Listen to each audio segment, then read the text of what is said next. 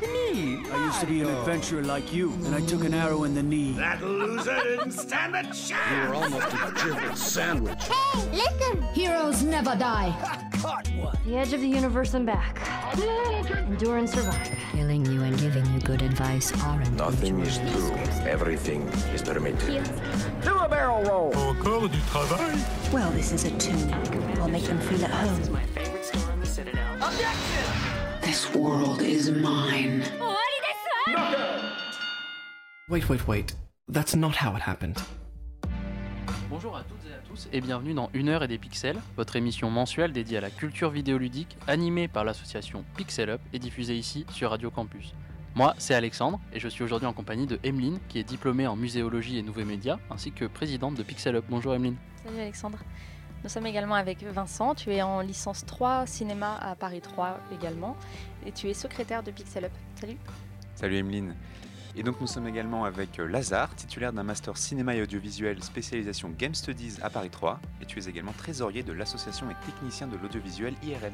Salut Vincent. Alexandre, tu es étudiant en master cinéma audiovisuel à Paris 3, tu es producteur d'une heure et des pixels ainsi que de la première web TV universitaire diffusée sur Twitch, et tu es vendeur de chocolat IRL. Salut Alexandre. Et Vincent, aujourd'hui tu remplaces Hugo qui a reçu une offre de travail qu'il n'a pas pu refuser. On lui souhaite bien entendu le meilleur et on espère le retrouver dans cette émission bientôt. Surtout bienvenue Vincent dans Une heure et des pixels. Et aujourd'hui nous sommes avec Charles Meyer. Bonjour Charles. Bonjour. Est-ce que tu pourrais te présenter pour nos auditeurs qui ne te connaîtraient pas? Ah oui, tout à fait. Donc euh, je suis Charles Meyer, je suis euh, doctorant en arts et sciences de l'art à l'université Paris 1 Panthéon-Sorbonne. Euh, par ailleurs, président de l'Observatoire des mondes numériques en sciences humaines, donc l'OMNSH, et je suis aussi chargé de cours à Paris 3. Et si vous voulez en savoir plus sur le travail de Charles et son rôle à l'université, ça sera tout à l'heure pendant l'entretien. Au programme d'aujourd'hui, une chronique de Lazare sur les pandémies, la coïncidence était vraiment trop belle, et Vincent nous parlera de la musique de Nier. Mais tout de suite, les news. Alors on ne peut pas éviter cette news, et pour reprendre un peu l'expression dépassée, la guerre de Troie n'aura pas lieu. En effet, le salon de Los Angeles, prévu pour début juin, n'aura pas lieu cette année. En cause bien sûr, le coronavirus et la sécurité des usagers. Personnellement, ça fait quelques années déjà que j'ai arrêté de suivre le 3 en direct, et je suis assez content pour tous ces journalistes européens qui vont pouvoir passer des nuits bien plus reposantes début juin. Microsoft et Ubisoft ont déjà annoncé qu'ils feront un événement en ligne pour remplacer leurs conférences respectives, et on imagine que Nintendo fera de même avec un Nintendo Direct, Sony ayant déjà annoncé sa non-présence au salon. Cependant, je vous invite tout de même à lire l'article de Pouillot sur Gamecult qui résume bien les conséquences de l'annulation de l'E3, notamment pour les studios les plus fragiles qui comptaient sur le salon pour exister médiatiquement et qui, après l'annulation de la Games Developer Conference, pour les mêmes raisons, comptaient sur l'E3 pour communiquer sur leur création. Même s'il avait été maintenu, ça fait quand même au moins deux ans que le 3 commence plus ou moins à battre de l'aile parce que euh, les gros studios, euh, Sony, Nintendo, euh, depuis plus de deux ans, Nintendo d'ailleurs, font un peu leurs événements à part qu'ils ont eu une euh, défection il n'y a pas très longtemps du producteur qui devait organiser la soirée de lancement ainsi que toutes les animations autour et qui a dit euh, bon non en fait euh, cette année euh, je fais pas le 3 euh, euh, je vais juste faire l'événement allemand qui a lieu euh, tous les étés que euh, du coup voilà Sony a dit qu'ils n'étaient pas là. Enfin il y a beaucoup de gens qui commençaient à partir. Donc euh, quelle, tronche aurait eu le 3 cette année euh, avec la moitié de ces événements en moins et euh, une production un peu bancale? Finalement, je pense que le coronavirus, euh, ça les arrange bien de euh, pas avoir à faire ça et peut-être d'avoir un an de respiration pour se réorganiser, réfléchir à vraiment la forme qu'ils veulent donner à leur événement et revenir peut-être un peu plus en forme l'année prochaine face à des événements qui sont plus novateurs et, et plus suivis qu'eux. Ouais, mais finalement, euh, le jeu indépendant a quand même euh, une bonne part à l'E3, avec euh, tout ce, carré de développeurs indépendants qui sont là pour proposer leur jeu.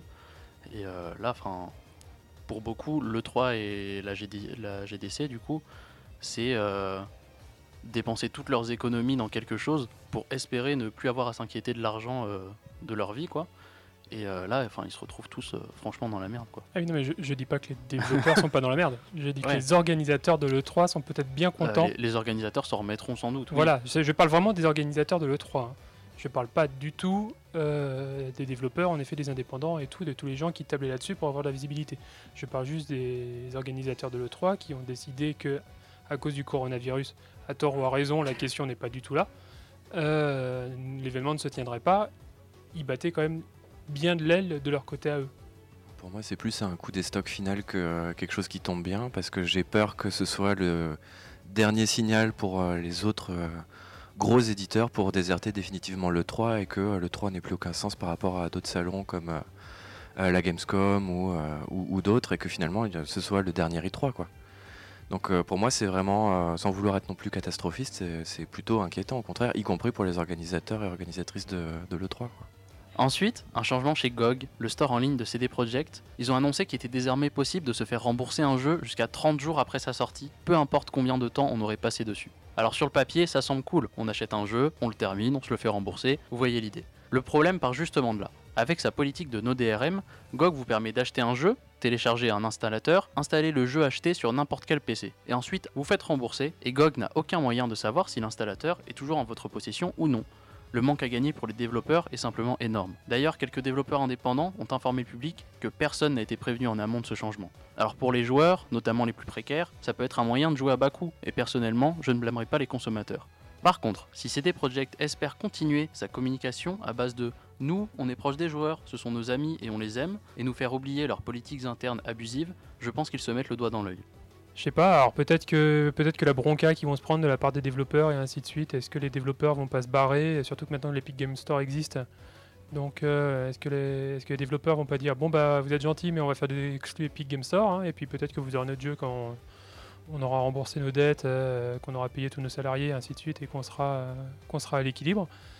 Euh, à voir, peut-être qu'ils vont changer et que finalement je, ouais, non, je vois pas comment ils peuvent en fait se débrouiller pour continuer à appliquer cette, euh, cette politique-là euh, vis-à-vis des joueurs euh, sans léser en effet les développeurs.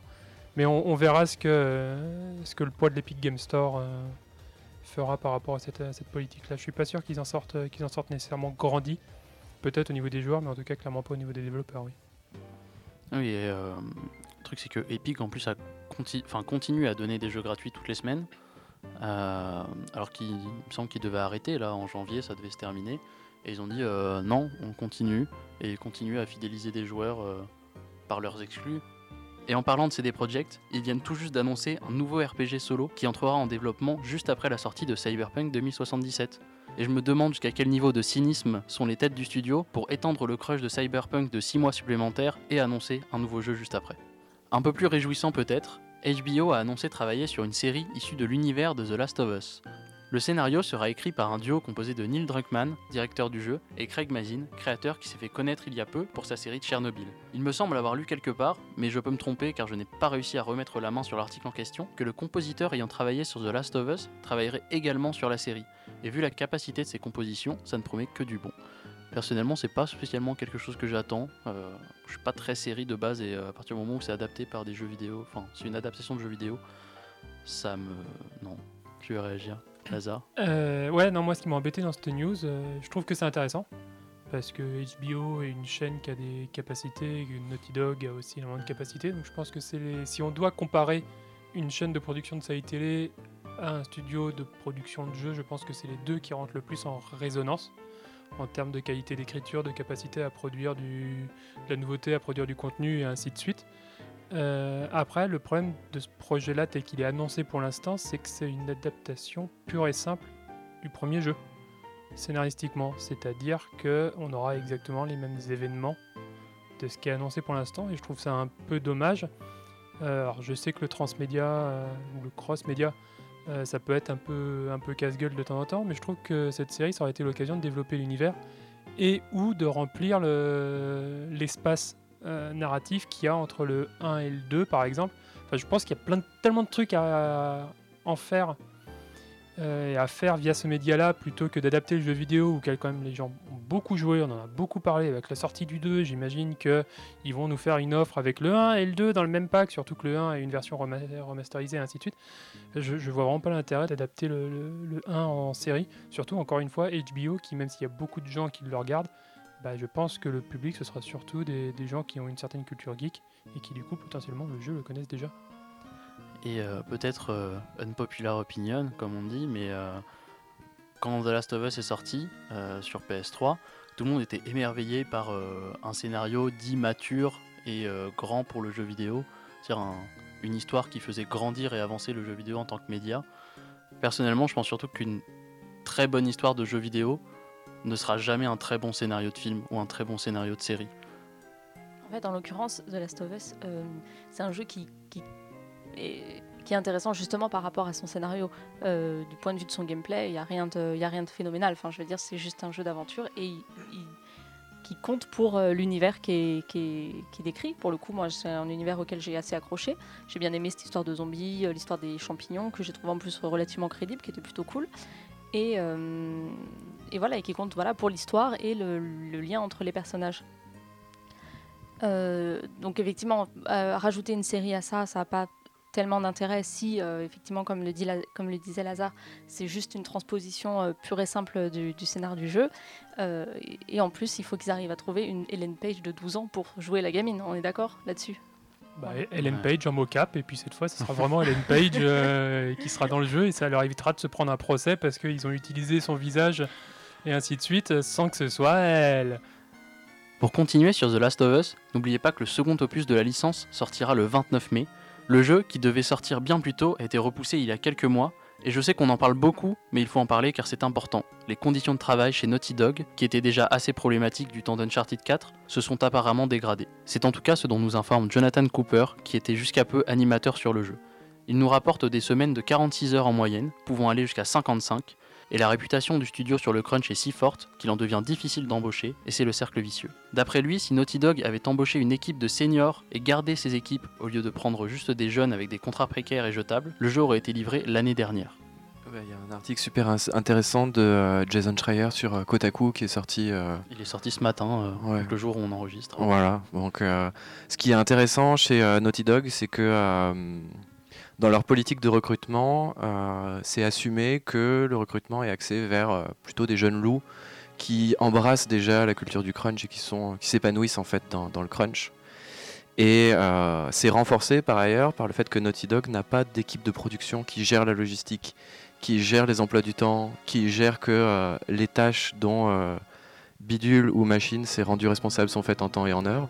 Donc ce qui, d'un côté, fait fonctionner la culture du détail de Naughty Dog, qui va... euh, euh, L'exemple qui est cité dans l'article de Schreier, c'est quand euh, dans le 1, on pointe la lampe torche sur euh, Ellie, elle cligne des yeux, elle tourne la tête. Donc oh, voilà, ça nous rappelle euh, un peu euh, Red Dead Redemption 2 et les euh, testicules de chevaux. Euh, mais euh, ce qui est indiqué, c'est que l'absence de producteur, ça fait qu'il n'y a aucun, euh, aucun maître à bord pour justement contrôler les horaires et dire non, en fait là, vous rentrez tous chez vous. quoi. Donc euh, la- la- l'article de Kotaku est génial. De toute façon, Jason Schreier, généralement, quand il sort des dossiers sur des conditions de travail dans des studios, c'est assez fouillé et assez complet. Et là, c'est juste euh, terrifiant. quoi. D'ailleurs, je vais me permettre de vous lire les premières lignes de son article, traduites un peu à la volée, mais allons-y. Un vendredi soir, le mois dernier, quelques artistes du studio Naughty Dog étaient en train de travailler sur leur dernier jeu quand ils ont entendu un bruit sourd. Un large tuyau en métal était tombé juste à côté de leur bureau. S'il était tombé quelques centimètres à côté, les conséquences auraient pu être bien plus graves. Il était tard, passé 9h du soir, et les ouvriers de chantier qui travaillaient à l'étage du dessus avaient peut-être pensé qu'ils pouvaient juste laisser ça là et que personne ne serait en dessous. Mais à Naughty Dog, il y a toujours des gens. Personnellement, c'est cette phrase qui m'a marqué dès le premier paragraphe de l'article de Schreier. À Naughty Dog, il y a toujours des gens. On pourrait passer longtemps euh, sur euh, l'article et là-dessus, mais c'est vrai que en fait, c'est des histoires qui deviennent tellement euh, beaucoup trop récurrentes euh, qu'on cherche plutôt les cas de, jeux qui sont développés sans crunch que de cas qui sont développés avec crunch, parce que c'est- de plus en plus euh, euh, débattu, mais malheureusement, dans les pratiques, ça met du temps à changer. quoi. Chez Riot Games maintenant, visé depuis fin 2018 par des plaintes pour discrimination basée sur le genre, la proposition de 10 millions de dollars qu'avait fait le studio pour dédommager les employés a été rejetée par le nouveau cabinet d'avocats impliqué. Spécialisé dans le droit des femmes, la firme Jenny Harrison Law Firm s'était déjà faite connaître pour son investigation contre Harvey Weinstein, aujourd'hui condamné. Il demande une somme de dédommagement approchant plus les 400 millions que les 10 millions. On est d'accord que euh, Riot Games c'est League of Legends, Exactement. qui est un free-to-play. Peut-être falloir s'attendre à ce qu'il passe en payant, non, du coup? Parce que, Écoute, euh, tant qu'il y aura toujours Sardoche pour acheter des skins. Il y a Riot se fait une thune monstre, c'est le. En fait, déjà derrière Riot, il y a Tencent aussi, faut, faut le dire. Et euh, Riot, c'est le modèle de free-to-play le plus euh, à succès par rapport à la vente de cosmétiques pour compenser une vente, enfin un, modèle économique free-to-play. Au point que cette année, ils ont déjà annoncé lancer euh, au moins 4 jeux dans les deux ans à venir. Donc en fait, c'est faut considérer Riot Games non pas comme un éditeur indépendant, mais comme un, comme un développeur indépendant, mais comme un éditeur maintenant. Ils font plus d'argent sur les skins par rapport à, à Fortnite même? C'est difficile de comparer parce que c'est pas le même euh, modèle économique, système, ouais. c'est pas un système par passe. Donc il faudrait comparer les, euh, comparer les chiffres, mais euh, sur les revenus et voir quelles sont les différences. Mais le, le système de Riot, c'est vraiment des achats cosmétiques à l'unité. Il n'y a pas du tout de système de simili abonnements comme dans Fortnite. Donc c'est quelque chose qui a été euh, en fait assez innovant de la part de Riot par rapport aux MMORPG gratuits de l'époque qui fonctionnaient sur une base de freemium par exemple, qui était plus proche du pay to win. Et là l'idée de Riot c'était toujours de dire bon ben vous passez beaucoup de temps sur notre jeu, ça vous plaît, vous avez un attachement émotionnel avec tel champion ou telle championne, achetez un skin pour nous soutenir et pour euh, manifester votre attachement au jeu et aux personnages que vous jouez. Et ça a énormément marché. Donc euh, c'est ce qui a aussi permis à Riot d'éviter de faire des euh, systèmes de monétisation comme celui de Dota avec le, leur tournoi d'International où en fait une partie des achats en jeu sont reversés à une énorme cagnotte de, euh, cash prize en fait pour les gagnants, enfin l'équipe gagnante du, euh, du, euh, du, tournoi, mais qui est très dans la culture américaine du cash prize justement. Donc Riot a réussi à un peu s'éloigner de ça. Ils ont une quantité de thunes énorme, donc ils vont pas passer en payant à, cause de, cette affaire quoi. Non, et puis tu parlais de la, comparaison avec Fortnite, mais il faut voir aussi que League of Legends existe depuis beaucoup plus longtemps, que du coup le public est euh, réellement, euh, comment dire, ils sont arrivés à fidéliser les joueurs et que les, les sommes engagées par joueur sont beaucoup plus importantes que pour Fortnite, qui est encore joué par énormément d'adolescents qui n'ont pas nécessairement accès à la carte bancaire de leurs parents. Euh, alors que League of Legends, le public est déjà plus âgé, déjà parce qu'ils ont commencé il y a plus longtemps, donc du coup ils ont évolué avec le jeu, donc ils ont une capacité d'achat beaucoup plus, élevée que les joueurs, de, les joueurs de Fortnite en fait. Enfin, c'était un peu l'événement français du mois, les Pégases du jeu vidéo se sont tenus ce mois-ci. Pensés comme les Césars du jeu vidéo, organisés par le SNJV et diffusés par Webedia sur le stream, vous voyez les quelques problèmes que ça pose déjà. Les membres de l'Académie ont récompensé les jeux français et étrangers. Outre blagues gênantes inhérentes à toute cérémonie du genre, le studio Asobo et leur premier jeu fait en interne A Plague Tale ont raflé la majorité des récompenses. Meilleur personnage, univers, game design, univers sonore, excellence visuelle et meilleur jeu. Mais je vois dans le palmarès quelques trucs qui me font assez plaisir. Meilleur jeu indépendant étranger pour Outer Wilds, meilleur premier jeu pour Un fragile, le jeu du vidéaste et indépendant Doc Gero, et meilleur jeu mobile pour Sayonara Wild Hearts. On notera également, comme dans toute cérémonie qui se respecte, deux discours qui sortent du lot. Celui de Johan Rousseau tout d'abord, qui reçoit le Pégase de personnalité de l'année et appelle à plus de diversité dans l'industrie. Et enfin Laurent Victorino, qui reçoit pour Nightcall le Pégase du meilleur jeu indépendant et le dédie à tous ces jeux qui le méritent tout autant mais qui n'ont pas pu se permettre d'être ici. Le coût de soumission d'un jeu étant de 240 euros euh, par jeu. Donc disons que c'est pas étonnant que ce soit les, les AAA qui ont gagné. euh, Par jeu ou par catégorie? Enfin, et par jeu par catégorie? Ça, je sais pas, j'avoue que j'ai pas recherché. Parce que du coup, c'est la question, parce que Asobo ayant gagné 5 ou 6 prix, euh, ça veut dire qu'ils est-ce qu'ils ont payé 5 ou 6 fois 240 euros? Enfin, ça, En effet, ça commence à devenir. Bon, après, les, les jeux indépendants, du coup, peuvent ne concourir que dans la catégorie indépendant. Vu les organisateurs, ça vous étonne tellement Ah oui, non, non, mais je suis pas. Moi, plus, plus rien ne m'étonne dans l'industrie du jeu vidéo. Bah, euh. Après, la plupart des récompenses sont pas du tout à des AAA, euh, d'Ubisoft ou, euh, ou quoi. Donc, euh, il y a quand même des points positifs. Je m'attendais à beaucoup pire en fait. Bah, Yves Guillemot a quand même eu euh, le Pégase d'honneur, quoi. Oui, mais ça, ça un reste une, une cérémonie du SNJV, enfin, organisée par le SNJV. Donc, euh, À partir du moment où tu as une cérémonie française, tu peux pas vraiment te. Enfin, surtout que c'est la première, tu peux pas te permettre de ne pas décerner un prix à Ubisoft, euh, qui est quand même euh, le studio euh, français qui n'est plus si français. Mais euh, dans l'idée, c'est quand même euh, l'exemple de la réussite à la française euh, À l'international. à l'international. oui, bien, oui. puis il y a aussi le jeu de Accidental Queens qui a été primé, je crois, Alt Frequency- Alt Frequencies. Oui, qui a été primé dans une catégorie euh, complètement. C'était pas en excellence narrative? Non, c'était euh, au-delà du jeu vidéo. Donc pour dire euh, le jeu vidéo politique, mais on dit pas que c'est politique, c'est au-delà du jeu vidéo, parce que vraiment le jeu vidéo c'est euh, un truc de nerd là. Ah oui, c'est vrai que c'était ce qu'ils avaient annoncé initialement comme euh, catégorie jeu à message, non? C'est pas ça? Ah peut-être. Parce que les Pégases étaient un peu inquiétantes à ce niveau-là euh, quand ils avaient révélé. euh, Au-delà du jeu vidéo, c'est un peu dire. aussi, Ouais, euh, c'est c'est pas. En fait, c'est pas vraiment du jeu vidéo. C'est Oui, genre oui. euh, des gens qui font des trucs un peu dans leur coin, qui essayent de d'amener le médium un peu plus loin. Mais euh, mais non, c'est pas vraiment du jeu vidéo. Vous voyez bien. Ouais, c'est un petit truc Oui. expérimental. Ouais, et, c'est ça. Bah, sur euh, Twitter, je crois qu'il y a, que je dise pas de bêtises, euh, euh, The Pixel Hunt, qui a, j'ai peur de dire des bêtises, euh, qui a fait euh, justement quelques commentaires sur le fait que tout n'était pas acheté dans cette cérémonie-là, et c'était assez intéressant d'avoir euh, des avis de, développeurs en fait sur aussi comment ça s'était passé cette année, qu'est-ce que ça a annoncé pour la suite. Et aussi pour apporter un peu de nuance sur dire oh là là, de toute façon c'était voué à être une catastrophe parce que c'était présidé par le SNJV. C'est assez bien rédigé pour dire qu'on peut quand même se réjouir de certaines victoires et justement des deux discours qui ont été faits qui sont très positifs et encourageants. Globalement, la cérémonie était une réussite. Ça, je pense pas qu'on puisse euh, dire autre chose, même si, euh, voilà, plus que les prix, euh, ce qui me reste, c'est la blague sur Polanski et le coronavirus. ça m'a un peu mis les nerfs, quand même, de faire ça sur quelque chose d'officiel avec des sujets aussi gros. Mais tous les prix étaient globalement mérités.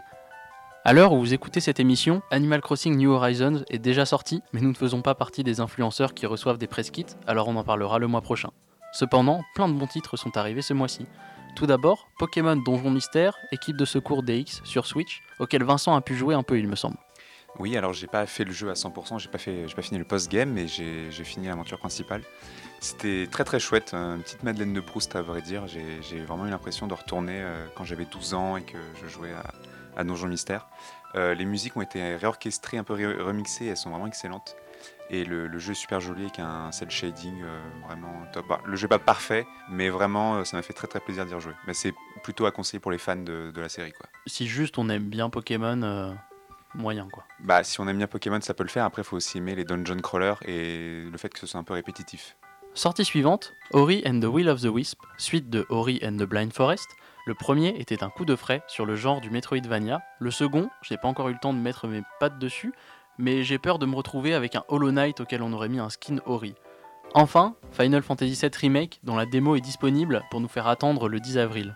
Pour faire vite, c'est beau, mais la prise en main peut se faire capricieuse, la caméra et le lock des ennemis posent de gros problèmes. Les musiques réorchestrées, par contre, m'ont laissé sur le cul. J'attends le jeu, pas comme un Messi, mais comme un bon jeu qui pourra me faire passer le temps de confinement qui s'annonce. Personne n'a joué à FF7 Remake. À FF7 euh, original. Hein, j'ai pour pas joué, mais donc, j'ai euh, pas joué à FF7 original parce que c'est un jeu qui doit avoir super ma- mal vieilli aujourd'hui. Ma hype pour euh, FF7 Remake est euh, en dessous de zéro, je pense. Donc, euh, Je très sais pas bien. si- je sais pas si j'y jouerai. Par contre, l'OST, ouais, peut-être j'irai écouter. Moi, j'ai j'ai envie d'y jouer parce que FF7, j'ai envie d'y jouer depuis très longtemps. Et du coup, j'avais commencé à faire les Final Fantasy précédents pour me mettre un peu dans l'univers et pour me dire, euh, allez, euh, je m'oblige un peu à faire la série. Bon, j'ai pas fait 1, 2, 3, 4, je crois que j'ai dû commencer le 5 ou le 6. Euh, donc du coup, ouais, ce remake, ce sera peut-être l'occasion pour moi d'y jouer, tout comme le- des remakes de Shadow of, euh, Co- Shadow of the Colossus. euh, non Oui, Ico euh, et Shadow of the Colossus. euh, voilà, c'est ça. euh, et je pense que c'est vraiment l'occasion d'y d'y rejouer. Après, là, ils ont l'air de. Enfin, J'ai l'impression qu'on est dans une dynamique par rapport aux, aux rééditions de jeux qui sont vraiment des remakes et pas des remasters. Euh, la différence étant qu'un remaster, en général, euh, tout ce qu'on fait, c'est qu'on améliore les graphismes, le son et ainsi de suite, et on met une, bonne patine HD, euh, voire 4K euh, dessus. Là, les remakes, l'idée est vraiment que tout soit refait au point que de temps en temps, c'est plus le même créateur qui travaille dessus, mais c'est juste qu'on reprend l'histoire, et encore pas tout le temps. On va dire qu'on reprend l'univers, la trame principale, et on refait un peu toute l'aventure de, A à Z. J'ai l'impression que les, les- les gros studios commencent à se lancer là-dedans, et commencent à le faire bien surtout. Enfin, qu'il y a une véritable volonté au-delà du... euh, ah, on va faire payer les, gens pour un remaster HD ou euh, les gens qui l'ont déjà trois fois, c'est-à-dire, bah, on parlait de The Last of Us tout à l'heure, les gens qui ont racheté euh, The Last of Us sur PS4 euh, en Full HD remaster pour pouvoir le refaire et ainsi de suite. On a quand même une série de Resident Evil là qui est sur une très bonne lancée, apparemment. J'ai très envie d'y jouer, mais bah, le but du jeu c'est quand même un peu de dormir le soir, donc je pense que j'y jouerai pas. Mais je, je regarderai peut-être euh, des vidéos sur internet où on voit pas les zombies juste pour l'histoire. Mais Et qui remplace Mister X par euh, le train Ah, aussi. ça, par Ça, c'est contre. très Ouais, très vivement, drôle. Ça va sortir très vite, je pense, les modes. euh, qui vont remplacer Nemesis par quelque chose de beaucoup plus friendly. Parce que Ah, franchement, euh, il fait flipper quoi. Ouais, un gros Shrek avec un lance-flamme, tu vois. Ah, je sais pas, moi j'ai vu des, des modes là où ils remplaçaient euh, Léon dans le, dans le remaster du 2 par des, des personnages de Ghostbusters, dont Bill Murray. Donc, euh, voilà, mais, euh, mais ouais, je pense qu'ils sont sur une, sur une bonne lancée. Là. Ils ont peut-être trouvé un, filon qui est pas à moindre coût du coup, parce qu'il y a quand même des équipes qui travaillent dessus et qui refont tout de A à Z, mais ça permet de dépoussiérer vraiment les titres qui ont fait avancer le jeu vidéo et qui ont marqué l'histoire du jeu vidéo. À voir si, euh, Nintendo se lance dedans aussi pour euh, certains, euh, certains titres euh, N64 qui pourraient, à mon avis, le mériter largement. Ou au moins s'ils sortaient sur Switch pour avoir une deuxième, euh, une deuxième jeunesse. Enfin, remarque qu'ils l'ont fait pour euh, Link to Bah, the pour- Past. Oui, pour Link to the Past et euh, même à l'époque de la 3DS, enfin Majora's Mask et euh, C'était des remasters. Time, c'était des remasters. Ouais, pas des remakes. Mais c'était quand même vachement mieux foutu que sur 64. Tu faisais référence à Link Between Worlds sur 3DS pour Link to the Past? Non, il y a eu. Li- non, Link Between Worlds, c'est Link's. Awakening. Link's Awakening récemment Link's qui est ressorti. Oui, Link's. Awakening, oui. Qui était excellent d'ailleurs. Oui. J'y ai toujours pas joué. Et c'est surtout que Square Enix, au niveau des remakes et des remasters, a énormément à se faire pardonner. Toutes les sorties Steam, donc euh, FF3, 3, 6, euh, je sais plus lesquelles, qui sont exactement les mêmes versions que celles qu'ils ont sorties sur mobile, mais juste portées sur PC, donc euh, aucune amélioration, euh, peut-être une, une interface euh, un peu mieux foutue, quoi, mais euh, sinon c'est la même chose. Je pense qu'ils ont beaucoup à se faire pardonner sur ce terrain-là avec euh, FF7 Remake. Ouais, ils ont à se faire pardonner, mais je pense que surtout ils ont vu que Capcom euh, s'en sortait euh, vraiment très bien avec Resident Evil, donc ils se sont dit euh, banco. Alors après, encore une fois, je sais pas depuis quand, enfin si, on sait Mais plus ou moins ouais, Est-ce que le le projet est 7 lancé. remake n'était pas ça annoncé euh, 10 ans, hein, C'est euh, ça, ouais. c'était annoncé avant le Resident Evil 2 remake. Ouais, mais à, à- à- quel point ils avaient anticipé de le faire autant? Enfin, c'est toujours le même- la même question en fait. C'est à quel point est-ce qu'ils se sont dit euh, ouais, on va vous faire un remake? Les et premières puis on prend images. notre temps. euh, Ça a été annoncé à l'E3 2015, FF7 Remake. C'était très tôt quand même, euh, cinq ans. format épisodique, très images, euh, axé, euh, système de combat, des FF modernes plutôt que tour par tour. euh, donc euh, ça avait cette forme-là assez tôt, je crois. hein. On va rester dans l'actualité côté musical. Who's First Fly de Ori and the Will of the Wisp.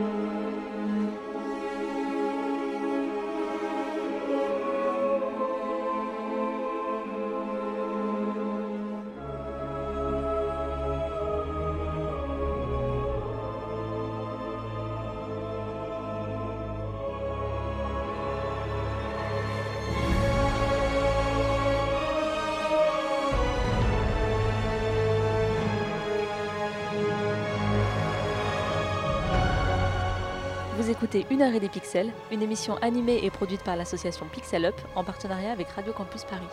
Pour sa chronique participative de ce mois-ci, Lazare nous parle de pandémie dans les jeux vidéo. Le jeu vidéo s'amuse souvent et abuse parfois du phénomène de pandémie.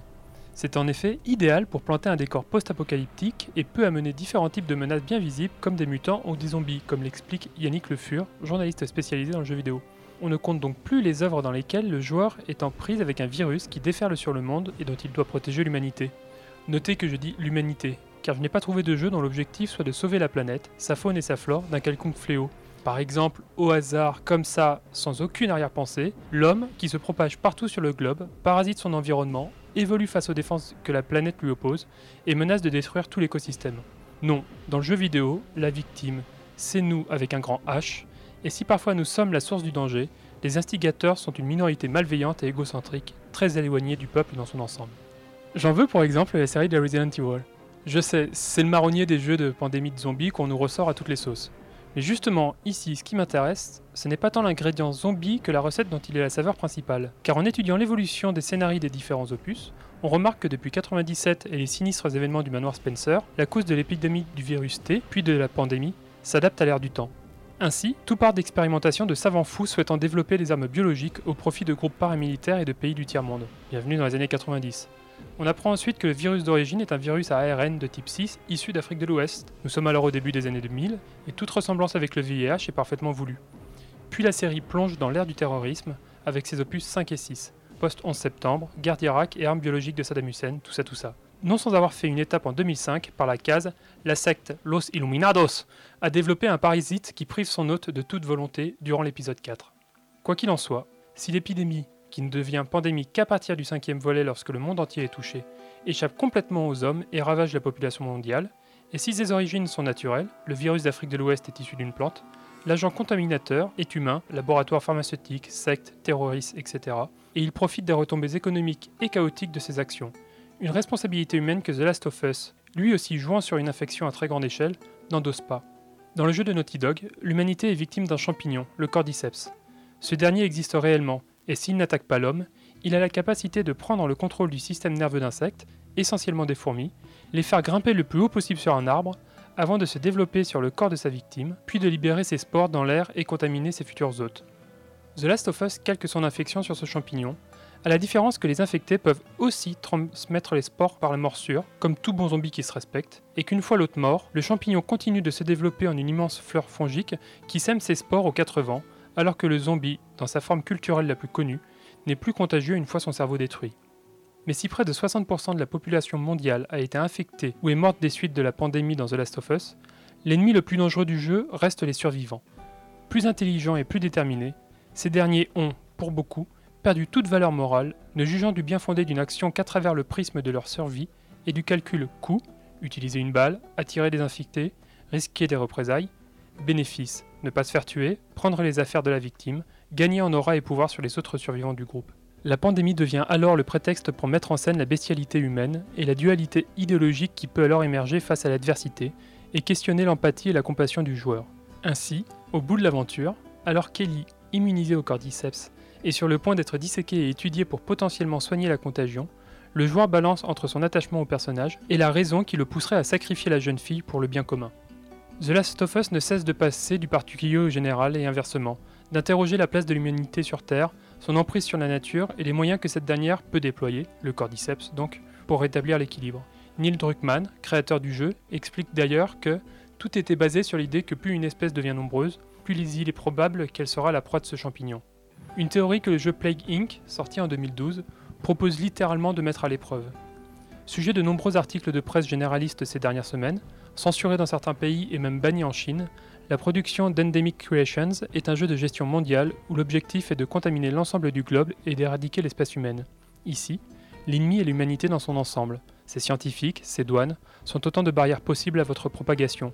Il faudra vous adapter en changeant vos symptômes, toux, saignements, etc., vos voies de transmission, air, eau, animaux, et en comblant vos faiblesses à certains vaccins et certaines zones météorologiques. À vous, en début de partie, de choisir le virus ou le parasite que vous allez incarner, puis le pays d'où vous allez commencer. Et là, les développeurs comme les joueurs s'en donnent à cœur joie, car chaque nouvelle épidémie, Ebola, coronavirus, etc., est l'occasion de mettre le jeu à jour et de renouveler l'expérience. Mais le jeu devient surtout intéressant lorsque l'on prête attention à ce qui entoure votre épidémie, tant les flash infos que la réaction des pays en fonction de votre évolution. Le jeu devient une sorte d'aquarium simplifié de l'humanité face à une menace inattendue. Crash boursier, révolution, répression, crise sanitaire, et la maladie s'accompagnait d'un effondrement civilisationnel généralisé qui accélère la victoire du joueur et augmente d'autant plus son plaisir malsain de se voir octroyer un pouvoir proche du divin. Pour autant, il ne faut pas le prendre pour un serious game, aucun des éléments présentés n'étant scientifiquement exact. Car comme le rappelle Romain Vincent, vidéaste et chercheur du jeu vidéo, en parlant de Up Like Tale, jeu prenant place en Aquitaine au XIVe siècle, on exagère la peste pour la rendre plus impressionnante. Le jeu vidéo est un médium où on a besoin de voir les choses, où l'on tord la réalité. Si c'est trop réaliste, on risque de s'ennuyer. Alors détendez-vous, tout cela reste de la fiction. T'as réussi à spoiler un jeu et une série euh, dans, dans, dans, ta chronique. Bravo. De HBO. Une série de HBO. Oh, c'est vraiment ouais, sale, ça, par contre. Euh, Il y a des choses qui ne se font pas. Qui n'est pas le droit de faire. Pour revenir à la première partie de ta chronique sur euh, la source de la pandémie qui est généralement euh, minoritaire et diabolisée, dans euh, The Division 2, j'étais étonné de voir que le biologiste à l'origine de la contagion était pas totalement diabolisé puisqu'on essayait de nuancer un peu sa position parce que là donc le virus, je sais plus comment il s'appelle dans le jeu, qui est utilisé pour décimer la population et qui sème un chaos phénoménal pour que la réserve des patriotes euh, américains se lève comme un seul homme euh, et défende l'humanité. Ce virus-là, en fait, il est créé pour rééquilibrer la population mondiale et sauver un peu la planète sur le plan écologique. Et ce discours-là, il est amené de façon un peu plus ambivalente, aussi avec des audiologues, pour qu'on comprenne que euh, les intentions ne sont pas totalement euh, néfastes et euh, malveillantes. Un peu façon Thanos, même si Thanos n'est pas si. Enfin, il n'y a rien de bienveillant chez Thanos, quoi. Ça a beau être nuancé, on te dit quand même.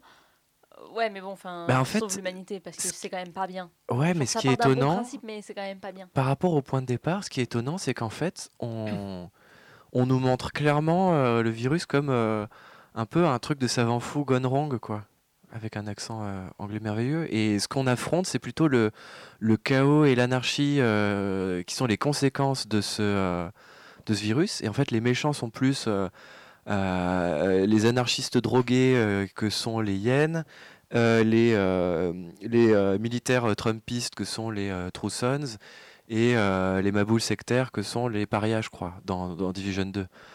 Donc en fait, les méchants sont pas désinfectés, les méchants sont pas les gens qui ont fait le virus. Ceux que tu affrontent le plus régulièrement. Donc, euh, en fait, moi, je m'attendais pas à cette euh, nuance-là, quoi. Oui, mais ils sont quand même devenus méchants après, euh, par conséquence, à la pandémie et, et, à aucun moment. Non, mais bah, et puis en plus, à aucun moment. Est-ce que dans après, je sais pas, j'ai pas joué au jeu, hein, mais est-ce que le, le jeu t'explique que typiquement la planète se porte mieux maintenant que cette pandémie a, a, eu lieu et a éradiqué une partie de la population? Ah bah clairement non, ça, ça, ça clairement ça.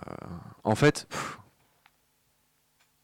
c'est très ambivalent parce que euh, Washington est encore plus beau. Donc j'ai joué que au, au 2 et pas au 1. Euh, Washington est super joli, euh, végétalisé et sans voiture, ou, ou, avec des carcasses de voitures. Donc quelque part, c'est pas si mal. Mais par contre, au niveau de la population mondiale, c'est catastrophique. Effectivement. Mais c'est plus catastrophique parce que les Américains ont pour beaucoup un gun dans leur table de chevet à côté de, de, euh, des réserves de survivalistes, etc. Et que, en gros, euh, tel que c'est présenté, le problème, c'est pas tant le virus, mais c'est vraiment la nature humaine de euh, l'homme loup pour l'homme, etc. Très Tom Clancy, poète, poète, quoi. Après, la réponse à l'anarchie, c'est quand même le pouvoir militaire fort et écrasant oui, des États-Unis. Voilà, bah après, de toute façon, il faut toujours se rappeler que donc, il faut toujours se rappeler que Ubisoft ne fait pas de jeu politique. tous leurs discours sont parfaitement neutres et, et, et en accord avec la, la, neutralité qu'ils doivent. Et la, voilà et la distance qu'ils qu prennent. Mais euh, par rapport à ce que tu dis, c'est en effet, tu as, euh, une revégétalisation euh, sans voiture, ainsi de suite. Donc, du coup, en fait, à aucun moment, du coup, c'est vraiment assumé parce que je. À partir du moment où tu le montres dans le décor, même si c'est sous-entendu, que c'est très bien sous-entendu et que c'est bien de faire de la nuance et du, du sous-entendu parce qu'il y a un moment où il y a gros sabots, pour des thématiques comme ça, à notre époque et ainsi de suite, je pars du principe que si tu le dis pas, tu dis qu'il y a des enregistrements audio et ainsi de suite, à partir du moment où tu ne le dis pas vraiment clairement dans le texte, c'est un discours que tu, que tu ne soutiens pas et c'est pas un discours que tu veux que tu veux montrer. Donc finalement pour moi le jeu Alors... Je suis pas convaincu par ça parce que si on pense à d'autres jeux qui fonctionnent beaucoup avec des euh, euh, des sources narratives un peu périphériques comme euh, bah, la série au hasard des Dark Souls avec toutes les descriptions d'objets ou euh, des discours de PNJ qu'il faut aller euh, chercher euh, en ayant le bon objet équipé, etc. Le principe de Dark Souls, c'est la bonne fin, entre guillemets, tu l'obtiens en, allant creuser justement, et que si tu écoutes la narration de base, tu passes à côté du truc. Donc en fait, par la nuance, tu peux aussi quand même dire des choses, et c'est pas parce que tu le dis pas ouvertement que tu le dis pas. Et moi, ça m'a étonné justement vraiment dans The Division 2 comment il y avait des trucs très politiques en sous-texte. Même si le, côté très. bah, justement, le texte principal, on va dire un peu le texte premier, est, globalement euh, catastrophique de droite, euh, euh, pro-militaire et pro-État fort, très, très armé. En sous-texte, il y a quand même des trucs assez intéressants auxquels je m'attendais pas du tout. Quoi. Ouais, enfin c'est du sous-texte qui s'il était arrivé au premier plan, tu parles de tu parles des Dark Souls et ainsi de suite, tu dis bien que les PNJ il faut aller les chercher mais les PNJ existent et le texte il le donne, c'est-à-dire qu'à partir du moment où tu l'as trouvé, le discours tu l'as de manière euh, Non, pas toujours. C'est de, de- de recouper des informations aussi. C'est parce que euh, ce que te disent PNJ, c'est déjà parce que tu as lu la description de l'objet, par exemple, ou euh, Après, etc., etc. Quoi. Est-ce qu'on peut juste se mettre d'accord sur le fait que ne pas faire l'apologie d'un génocide mondial, c'est- enfin, c'est pas grave. C'est pas grave en soi. Peut-être parce que, en fait, toi, ce que tu es en train de défendre, c'est que, euh, ben non, ce serait bon pour la planète s'il Ah y avait non, moins d'humains. Euh, c'est pas une Non, raison pour la- défendre haut Alors, et oui. fort que on. Oui, mais on est d'accord, mais pour autant, on va pas aller faire l'apologie qu'un génocide mondial, ce serait, ce, ce- Ah enfin, non, ce serait c'est la catastrophique, solution mais c'est euh, pas- oui, oui. idéale. Enfin, je veux dire, il y a, Mais- il y a non, des mais choses t'as- un juste, t'as un juste milieu, c'est-à-dire qu'encore une fois, tu peux montrer parfaitement, sans faire l'apologie, tu peux montrer qu'en effet, euh, la nature reprend son droit, et c'est un peu montré dans The Last of Us de manière un peu plus directe, c'est-à-dire la, la scène de l'université, c'est l'université, je sais plus, où tu, où tu vois les animaux qui sont en liberté, et ainsi de suite, le côté... euh, La fameuse girafe. Voilà, les, girafes, ouais. Non, mais euh, voilà, où il y a des moments où tu as, une manière de le, de le dire sans en faire l'apologie et tout, et tu as une manière de le dire tellement sous sous-texte, en sous-texte et ainsi de suite, parce que tu pas non plus envie de te mettre à dos ton public qui, euh, clairement, est un public américain et, et ainsi de suite. Enfin, je trouve qu'il y a un équilibre à trouver que dans la manière dont tu me parles du jeu et ainsi de suite, et ce que tu en dis, n'est pas, n'est pas leur, propri- leur priorité. Ah, clairement. Non, mais c'est clair que ce- ces nuances-là, euh, si tu fais le jeu en fast-forward pour rejoindre tes amis qui sont en endgame et pour avoir juste le loot, le loot, le loot, tu vas pas forcément avoir ces messages-là. Et euh, ces messages-là, moi, euh, généralement, en fait, je passe aussi les audiologues. Et là, je les ai- passais pas parce que euh, je faisais que des missions dont l'objectif était de récupérer des audiologues. Et du coup, je les écoutais alors que d'habitude, je les passe. Finalement, ça dépend de quel récit vidéoludique tu vas avoir quand tu joues au jeu, quoi. Complètement. Donc effectivement, là je te rejoins complètement là-dessus. Le cœur de cible au niveau marketing de The Division 2 va passer à côté de ces nuances-là, très certainement. Mais elles sont pas pour autant absentes. Oui, non, mais d'accord, mais du coup, c'est quand même pas. Enfin, après, bon, du coup, Mais c'est clair qu'il y a je plein d'autres jeux qui seraient intéressants en se concentrant vraiment là-dessus et en ayant des messages clairs et forts sur euh, déjà euh, euh, exterminer arbitrairement une partie de la population sous prétexte que ça va sauver la nature, c'est une catastrophe Voilà, et c'est. Il n'y a, y pas de jeu, et pourtant des jeux de, des jeux de gestion, il y en a qui se développent. Encore une fois, donc les, les développeurs de Plague Inc. ont sorti Rebel Inc. récemment. Euh, on en a un peu parlé lors de la précédente émission euh, parce que euh, Noah disait que le jeu l'intéressait, il aimerait bien y jouer et savoir ce que ça donne. Mm.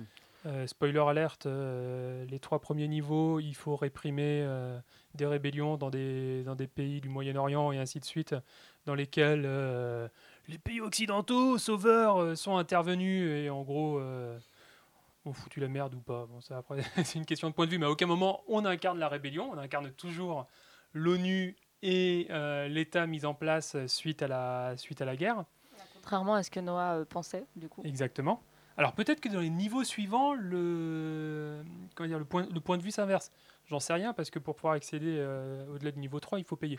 Donc du coup, euh, j'ai eu peur de payer pour un discours qui, qui ne me plaisait pas nécessairement. Mais je pense qu'il est parfaitement possible de faire ne serait-ce qu'un jeu où euh, eh ben, il y a tellement de jeux de colonisation de planètes, par exemple, où tu arrives sur une planète, et le but du jeu, c'est de savoir si tu peux atteindre une forme d'équilibre entre développement des, des colons et respect de l'environnement et ainsi de suite. Encore une fois, Noah en parlait lors de la précédente émission dans euh, City Skyline, c'est ça? City Skyline. tu peux pas, euh, tu peux pas gagner tant que ta ville n'est pas de droite, quoi. Voilà, c'est ça. C'est-à-dire qu'à partir du moment où tu favorises l'éducation et ainsi de suite, bah, euh, tes, euh, les gens, tes professeurs, tes enseignants, ainsi de suite, veulent pas aller bosser dans les usines, donc du coup, tu peux pas te faire de fric. C'est quand même assez, voilà, assez problématique. Tous- tous les jeux sont basés là-dessus, sur. euh, enfin, tous les jeux. Euh, en tout cas, beaucoup de jeux de gestion. Enfin, c'est le principe c'est s'installer, exterminer, amasser des ressources, Oui, c'est la 4X. optimiser. Enfin, tu vois, et en fait, de- dans tous les cas, on va te demander de, de mettre en place en fait, un système bah, capitaliste. C'est c'est que de toute façon, c'est c'est c'est basé là-dessus. de- La plupart des gameplays, vraiment. euh, les- basé- dès basé là-dessus. SimCity, euh, dès les civilisations, euh, avec une seule façon de gagner qui est euh, montrée comme euh, optimale, ou voire souhaitable. Quoi. Donc, euh, Mais parce que c'était un scope américain fait par des Américains, au moment où l'industrie était encore gérée soit par des, des indépendants à très très petit budget, avec des jeux qui sortaient pas ou peu, ou qui se passaient un peu sous le, sous le manteau, ou des grosses industries, alors que maintenant on est arrivé à un point où ça m'étonne que de- de- des jeux comme ça se soient pas plus, euh, pas plus développés. Le seul exemple qui me vient la- en tête là soudainement, euh, c'est un jeu dont j'ai complètement oublié, euh, complètement oublié le nom, un jeu japonais sur, euh, sur PS3. On l'avait présenté un moment pendant un, un de nos événements de, de Pixel Up, où en fait tu incarnes des animaux qui reprennent le contrôle de Ah, euh, d'une ville japonaise après justement un je sais pas un tremblement de terre enfin ou une catastrophe une catastrophe naturelle. Et en fait euh, au début tu incarnes un chat. À partir du moment où tu rencontres un chien tu peux incarner un chien. À partir du moment voilà et du coup ça va très très loin parce que tu rencontres des hippopotames tu rencontres des autruches enfin, du coup tu peux incarner absolument tout et tout et n'importe quoi. Et l'idée c'est de pouvoir te reproduire de pouvoir avoir une lignée vraiment tout en, euh, tout en disant qu'en fait les animaux reprennent le, contrôle du, reprennent le contrôle des choses. Et dans mes souvenirs, si ce n'est des traces d'humanité à travers les bâtiments, les voitures et ainsi de suite, tu ne rencontres jamais d'humains. Je vais maintenant tirer le thème pour ma chronique du mois prochain. Et le thème sera donc les items à double tranchant. Et je vous rappelle que vous pouvez donc proposer des thématiques pour ma chronique, soit via Facebook sur la page de l'association Pixel Up, soit par mail à l'adresse de l'émission 1 heure et des pixels radiocampusparis.org. Passons maintenant le micro à Emeline pour l'entretien avec Charles Meyer. Charles Meyer, aujourd'hui tu viens nous parler de recherche universitaire en Game Studies. Donc, comme tu l'as dit tout à l'heure, tu es à la fois doctorant, chargé de cours à l'Université Paris 3 Sorbonne Nouvelle et tu es président de l'Observatoire des mondes numériques en sciences humaines. C'est donc autour de ces trois axes que se déroulera l'entretien. Waouh Quel est ton parcours étudiant, Charles?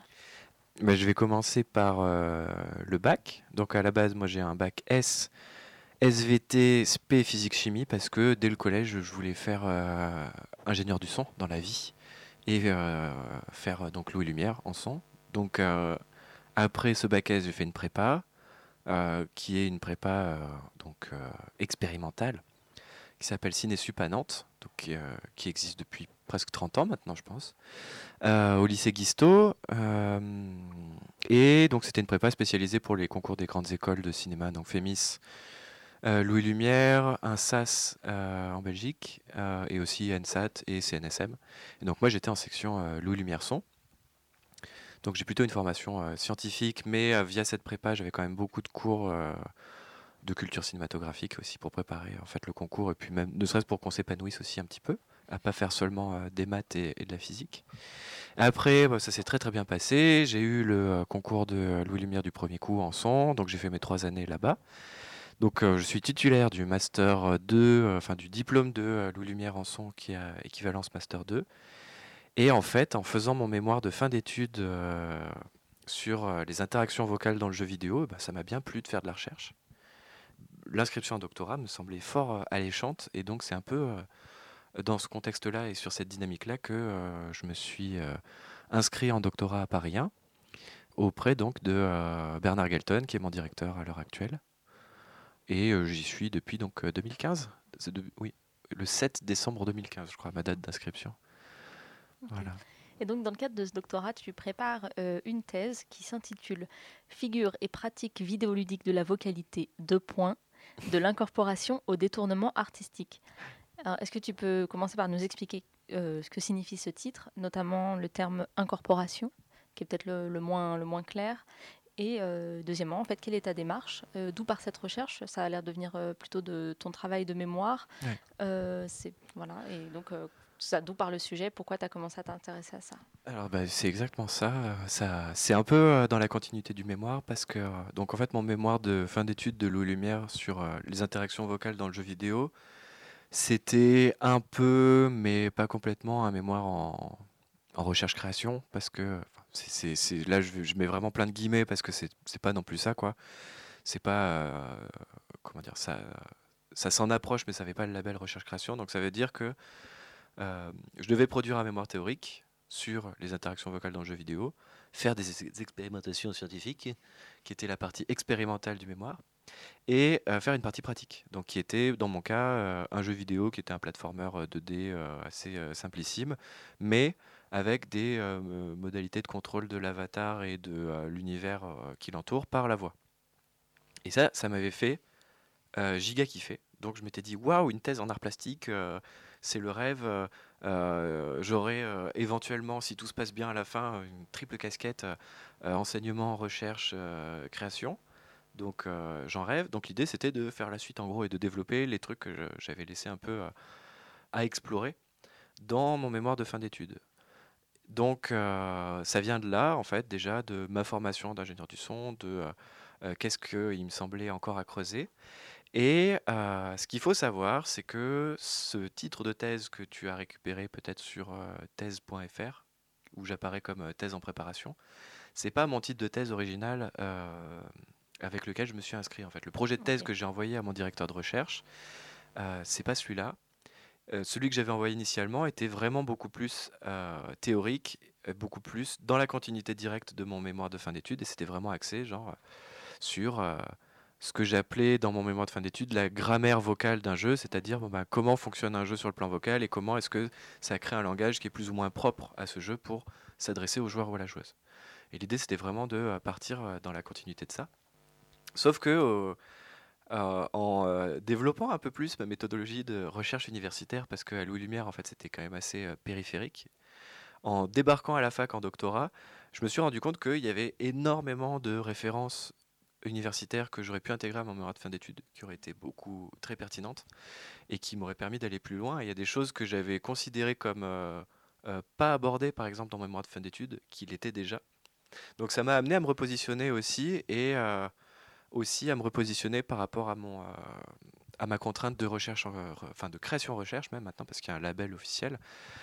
Parce que j'allais, euh, en étant en thèse en art plastique, j'ai des œuvres à produire que je présente donc à mon jury de soutenance de thèse et que je présente euh, au monde généralement. Donc j'ai aussi décidé de resserrer ma problématique parce que en fait finalement comment jeu parle c'est quand même hyper immense. Donc le mot-clé que j'ai décidé de rajouter pour euh, un peu euh, resserrer c'est la problématique de l'immersion. Donc ce terme incorporation qui est dans le titre, qui est peut-être un peu plus euh, ésotérique, c'est un terme qui est proposé par un chercheur en Game Studies qui s'appelle Gordon Kaleja, donc je vais le prononcer peut-être très mal et j'en suis désolé, qui est donc un chercheur qui travaille maintenant à l'université de Malte et qui est spécialiste de l'immersion, entre autres.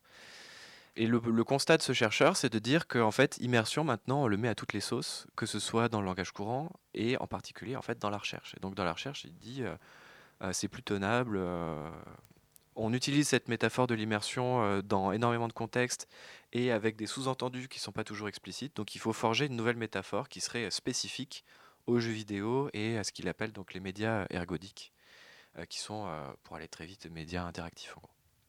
Et cette métaphore de l'incorporation, en fait, elle est donc le bouquin est publié en 2011, donc c'est euh, In Game from Immersion to Incorporation, dans laquelle il présente justement cette métaphore-là. Et moi, je voulais euh, montrer que, en fait, je me plaçais dans la continuité de ces travaux-là. Donc c'est pour ça que ça figure dans le titre. Donc toute l'idée de l'incorporation par rapport à l'immersion, c'est que plutôt qu'en fait le jeu te plonge dans son univers, bah, d'une part déjà tu participes au fait que tu te plonges dans le jeu, donc c'est en fait quelque chose qui est beaucoup plus bidirectionnel.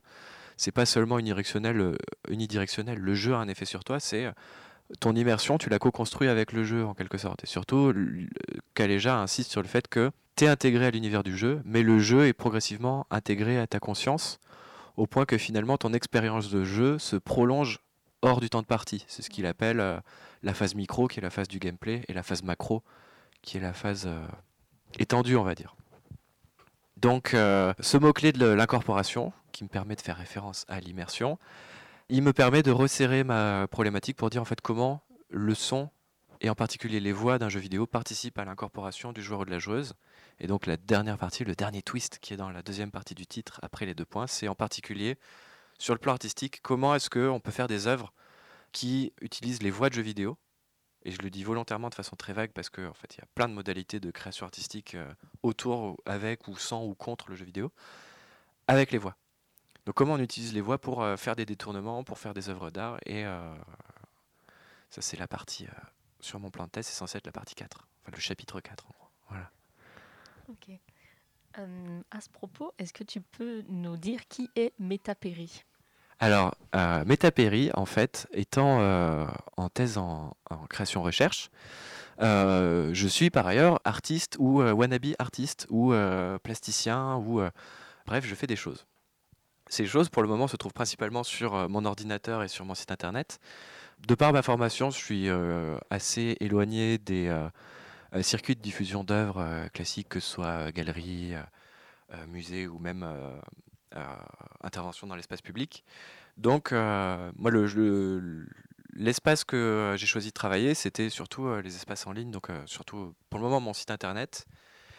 Et Metapéry, en fait, dans la logique de questionner, de travailler un peu le médium jeu vidéo, c'est plus que mon nom d'artiste, mon avatar, en fait. Donc c'est le nom que j'utilise quand je fais des créations mais c'est un avatar que j'incarne ou derrière lequel je me cache à l'occasion de performances en ligne euh, que j'ai pas forcément encore eu le temps de euh, mettre en œuvre, euh, mais que, qui sont sur le papier. Pour le moment, en fait, je me suis jamais manifesté en ligne comme Metapéry parce que j'ai jamais montré mon, mon visage ou mon masque parce que Metapéry a un masque. Mais j'ai déjà une série de performances en ligne avec donc ce nom-là qui s'appelle STTS. Euh, euh, non, STTTS, oui. Euh, désolé. Mais j'apparais pas en tant que Métapéry, vraiment. Visuellement, j'apparais pas comme Métapéry. J'agis comme Métapéry, mais donc du coup, c'est moins manifeste, quoi. Voilà, c'est un peu. J'ai bien conscience que c'est un peu nébuleux, mais il faut aussi comprendre que ça reste un truc qui est en cours et qui, qui bouge beaucoup aussi, parce que c'est aussi pour ça que j'insistais sur le, le titre de thèse, c'est qu'en fait j'en ai changé plusieurs fois au cours de ma thèse. J'ai même fait un changement total de sujet à un moment où j'étais en recherche de financement la première année, donc du coup le titre a aussi changé. Donc en fait, ce que je veux dire par là, c'est que euh, tout est très mouvant et en fait il y a des... Mais si ça se trouve, je vais rien faire avec Metapéry, quoi. C'est un nom qui, qui se trouve en ligne, que je mets en avant sur mon site, mais finalement peut-être que dans ma thèse, j'en parlerai pas du tout, quoi. Donc euh, tu as également une charge de cours à Paris 3 donc, est-ce que tu peux nous expliquer euh, quel est ton statut au sein de l'université par rapport à cette charge de cours? Qu'est-ce que c'est en fait d'être chargé de cours plutôt qu'être euh, enseignant-chercheur? En fait, euh, chargé de cours, ça veut dire que j'ai une charge d'enseignement dans l'université qui m'emploie. Donc, moi, c'est l'université Sorbonne Nouvelle Paris 3 et en particulier dans l'UFR Arts et le département CAV et le département donc ICM, qui est Institut de la communication et des médias. Et en tant que chargé de cours, en fait, je suis contractuel, euh, vacataire de l'enseignement supérieur. Donc ça veut dire que je euh, j'ai un nombre d'heures que, euh, que je dois faire d'enseignement, avec des charges qui sont associées, qui vont être la correction des copies, la rédaction des sujets, la... Oui. Est-ce que tu es payé du coup? J'y arrive. C'est plein de rebondissements. Euh, donc la correction des copies, la réduction des sujets, les sujets de rattrapage, etc. Donc j'ai en fait une charge d'enseignement euh, assez classique. La différence donc c'est que je suis contractuel donc pas titulaire, à la différence des enseignements, des enseignants chercheurs donc qui sont soit MCF, euh, maître ou maîtresse de conférence, ou PR donc prof des universités si je ne m'abuse. Euh, et donc ces différents euh, statuts, en fait, généralement, sont associés à des responsabilités différentes, que ce soit en enseignement, puis donc pour les MCF et les, profs, en euh, charge administrative et en direction de mémoire, direction de thèse. Donc moi, en gros, en, tant que chargé de cours, j'ai juste l'enseignement. Après, si on voulait aller plus loin, il y aurait ATER, attaché temporaire d'enseignement et de recherche, où j'aurais sans doute de l'enseignement, mais un peu de responsabilité administrative, voire valorisation scientifique ou production scientifique de charge d'organisation de colloques. Encore contractuel, mais pas forcément lié à l'enseignement. Il y a tout ce qui est post-doc, où là, ça va être des contrats euh, sur euh, un an ou plus ou moins de missions qui sont en général plutôt des missions de recherche. Et après, donc, il y a euh, les titulaires qui sont donc les MCF et les, et les profs qui donc cumulent tout ah, donc ont des charges de travail assez variées, conséquentes et, protéiformes. Et donc, euh, pour répondre à, la question comment ça se passe après euh, pour ma vie directement, chargé de cours, c'est généralement un statut qui est précaire, que ce soit par rapport aux conditions de recrutement, c'est-à-dire que euh, j'ai à Paris 3 la chance d'être doctorant, donc je ne suis pas doctorant à Paris 3, mais à Paris 3, je peux être recruté en tant que chargé de cours parce que je suis doctorant. À Paris 1, c'est pas le cas, par exemple. être doctorant ne suffit pas à être recruté comme chargé de cours il aurait fallu que je sois comment dire, chef d'une autre entreprise avec une certaine ancienneté. Donc ça, c'est ce qui m'a été expliqué. Je ne sais pas si c'est toujours d'actualité, en fait, mais c'est déjà euh, un statut que tu exerces à condition de. Moi, c'était à condition d'être doctorant. Par ailleurs, euh, moi, j'ai donc deux contrats parce que je suis employé par deux départements. J'ai eu mes contrats euh, dans des conditions un peu rocambolesques parce que de mon côté, je ne pouvais pas présenter de certificat de scolarité lors de la rédaction de mon contrat parce qu'il y avait plein de problèmes du côté de Paris 1 pour pouvoir m'inscrire officiellement. Donc j'ai présenté mon certificat de scolarité en décembre, novembre ou décembre, alors que j'ai commencé à enseigner donc sans contrat de travail euh, à Paris 3 dès septembre. Donc finalement mes contrats sont arrivés très tard dans ma boîte aux lettres, euh, c'est-à-dire que euh, j'ai eu mon contrat pour le premier semestre en CAV alors que je commençais à faire mes cours du deuxième semestre, pour moult raisons dont certaines sont de mon fait mais pas que. Et par contre, euh, je n'ai toujours pas été payé pour mes enseignements du premier semestre. Donc c'est un cas qui n'est pas isolé. Donc euh, les chargés de cours de Paris 3, en, tout cas euh, au moins en cinéma audiovisuel je crois, n'ont toujours pas été payés pour leur semestre 1 là. Malheureusement, ce n'est pas un cas isolé non plus parce que les facs fonctionnent comme ça. Alors pourquoi, je ne sais pas. Qu'est-ce qui fait que euh, déjà euh, ce soit euh, accepté que au niveau des contrats de travail, ce soit la croix et la bannière pour en avoir un avant de commencer à travailler, ça je sais pas, mais surtout pourquoi est-ce que les chargés de cours sont payés aussi tard? Et à quel point ça passe? Ça reste un mystère au niveau du droit du travail.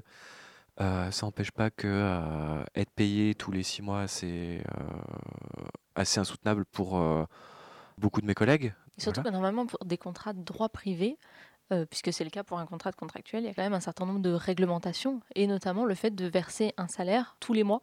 En fait, ça, ça fait partie du droit privé, et aussi le fait que euh, quand tu as un contrat, notamment en CDD, au bout de 48 euh, heures, on doit t'avoir rendu ton contrat, parce que dessus, effectivement, tu as tes missions, tu as, tout un tas de choses, et qu'en fait, si au bout de 48 heures, on t'a pas donné ton contrat de CDD, on estime que tu es en CDI.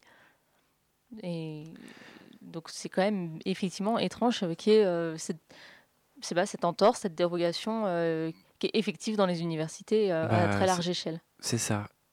Il faut aussi euh, comprendre que les personnels administratifs et globalement les facs françaises dans dans son ensemble sont considérablement sous-dotés, que ce soit en moyens et en personnel. Donc là, en fait, on est dans un cercle complètement euh, vicieux de euh, on recrute des gens précaires euh, avec des gens précaires qui s'occupent de leur dossier ou des gens moins précaires mais qui sont en sous-effectif. Donc en fait, le serpent se mord la queue à l'infini pour finalement s'autodétruire à la fin, ce qui amène bah, des cas extrêmes comme là qu'il y ait toute une troupe de chargés de cours qui ne sont pas payés depuis six mois, quoi. Mais de façon assez généralisée en France dans les facs. Je sais pas si j'ai le, droit d'en parler, ce sera peut-être coupé au montage. Euh, mais ce que j'ai entendu euh, de la part d'enseignants à Paris 3, c'est que l'état de la fac est tel que dans trois ans, ils ne savent pas s'ils pourront payer leurs enseignants-chercheurs. Alors ça, euh, moi j'en sais rien parce qu'en fait, en tant que chargé de cours aussi, c'est à la fois une chance, mais aussi un peu une, un poids, c'est que on est au courant de rien. parce qu'en fait, on est pour la plupart, les chargés de cours euh, sont donc des doctorants et des doctorantes, des personnes qui ont leur doctorat depuis peu. ces personnes-là, euh, en particulier qui ont leur doctorat depuis peu, euh, euh, généralement ont besoin d'avoir une activité principale pour pouvoir être chargé de cours. Donc globalement, en fait, on est à la fac pour donner nos cours, mais derrière, on ne sait pas. On ne sait pas ce qui se passe et en plus, c'est pas forcément ce dont on nous parle. Et contrairement à ce qu'on pourrait penser, on pourrait se dire que euh, pédagogiquement, les chargés de cours sont super accompagnés, s'insèrent dans un contexte, euh, une plaquette euh, trop top mood, où en fait on a juste à arriver à faire son cours et tout se passe bien. En fait, non. Pour le moment, moi j'ai eu beaucoup de chance parce que j'ai été très bien accompagné par les personnes qui m'ont recruté, qui se sont toujours montrées assez disponibles en fait pour me dire le cours parle de ça, moi j'ai déjà préparé ça, voilà des ressources, etc. Mais c'est pas toujours le cas. Donc en fait, c'est quand tu es chargé de cours, c'est vraiment, es vraiment isolé. De toute façon, moi, à l'heure actuelle, que Paris 3 puisse pas me payer, en fait, de toute façon, Paris 3 me paye pas pour le moment. Donc, qu'il puisse plus le faire dans 3 ans, je sais. Euh, sais, même pas où j'en serai dans 3 ans.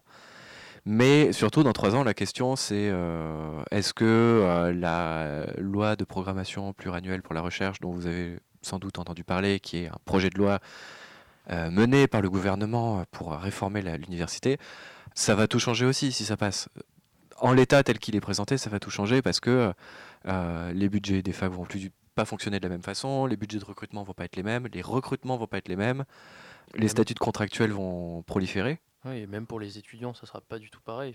il y aura forcément un impact sur euh, le coût d'inscription et on n'y aura pas du tout le même public dans les universités qu'aujourd'hui. Quoi. Donc, euh, en fait, moi, je, ça m'étonne pas ce que tu dis finalement, de dire que dans trois ans, Paris 3 pourra plus payer ses enseignants. Ça m'étonne pas complètement, mais en fait, à quel point est-ce que c'est pareil, euh, c'est quelque chose qu'on peut généraliser à toutes les facs, à quel point j'ai pas du tout l'idée des finances d'une fac, je me rends pas compte, euh, parce que encore une fois, je suis chargé de cours et assez isolé, donc euh, et pas forcément non plus élu représentant des conseils de Paris 3 ou de Paris 1, donc je me rends pas compte de ce que c'est que le budget d'une fac et comment ça fonctionne.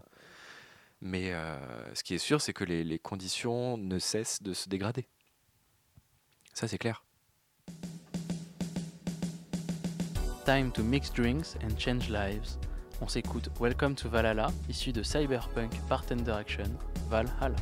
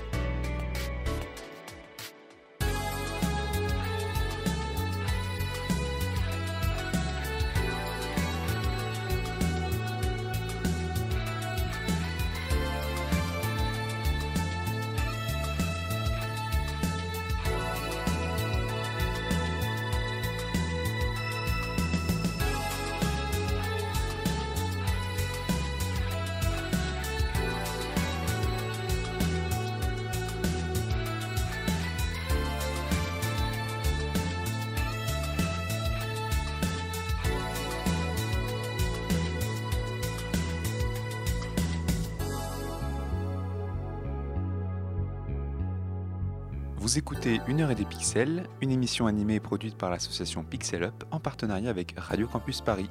Nous sommes toujours en compagnie de Charles Meyer, doctorant en arts et sciences de l'art à Paris 1 Panthéon-Sorbonne, président de l'OMNSH et chargé de cours à Paris 3 Sorbonne Nouvelle. Alors Charles, euh, on va continuer sur le sujet de l'université. Comment un jeune chercheur, ou une jeune chercheuse d'ailleurs, se retrouve-t-il ou elle à enseigner à l'université? Euh, donc déjà, je les ai déjà listés, mais il y a énormément de statuts différents. Donc, à chaque statut, son processus de recrutement, en fait. Et c'est ça qui fait que c'est très compliqué. Donc, je vais commencer par euh, les chargés de cours.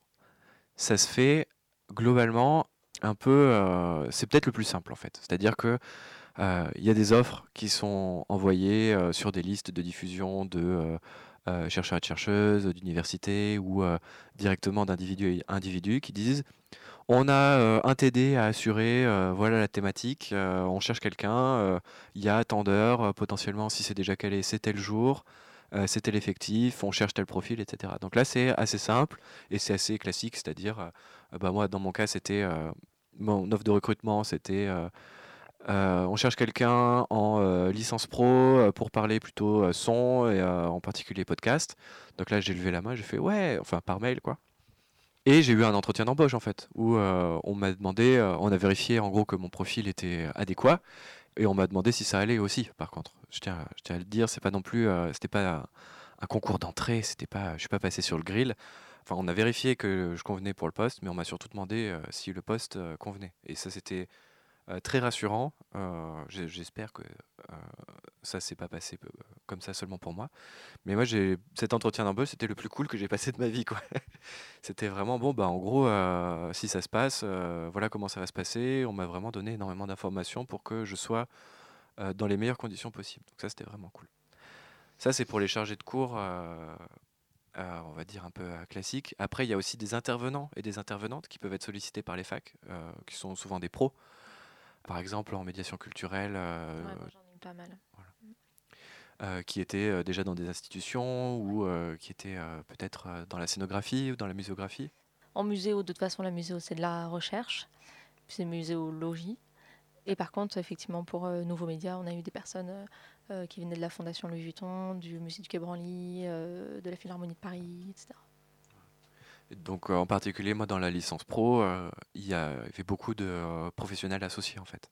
Ça c'est vraiment pour les chargés de cours et intervenants. Après, euh, dès qu'on passe sur des statuts un peu plus complexes comme ATER, postdoc, MCF, PR, il y a des concours. Donc là, comment on devient En fait, la question c'est non seulement comment on devient enseignant chercheur à la fac, mais la question c'est surtout comment on devient titulaire.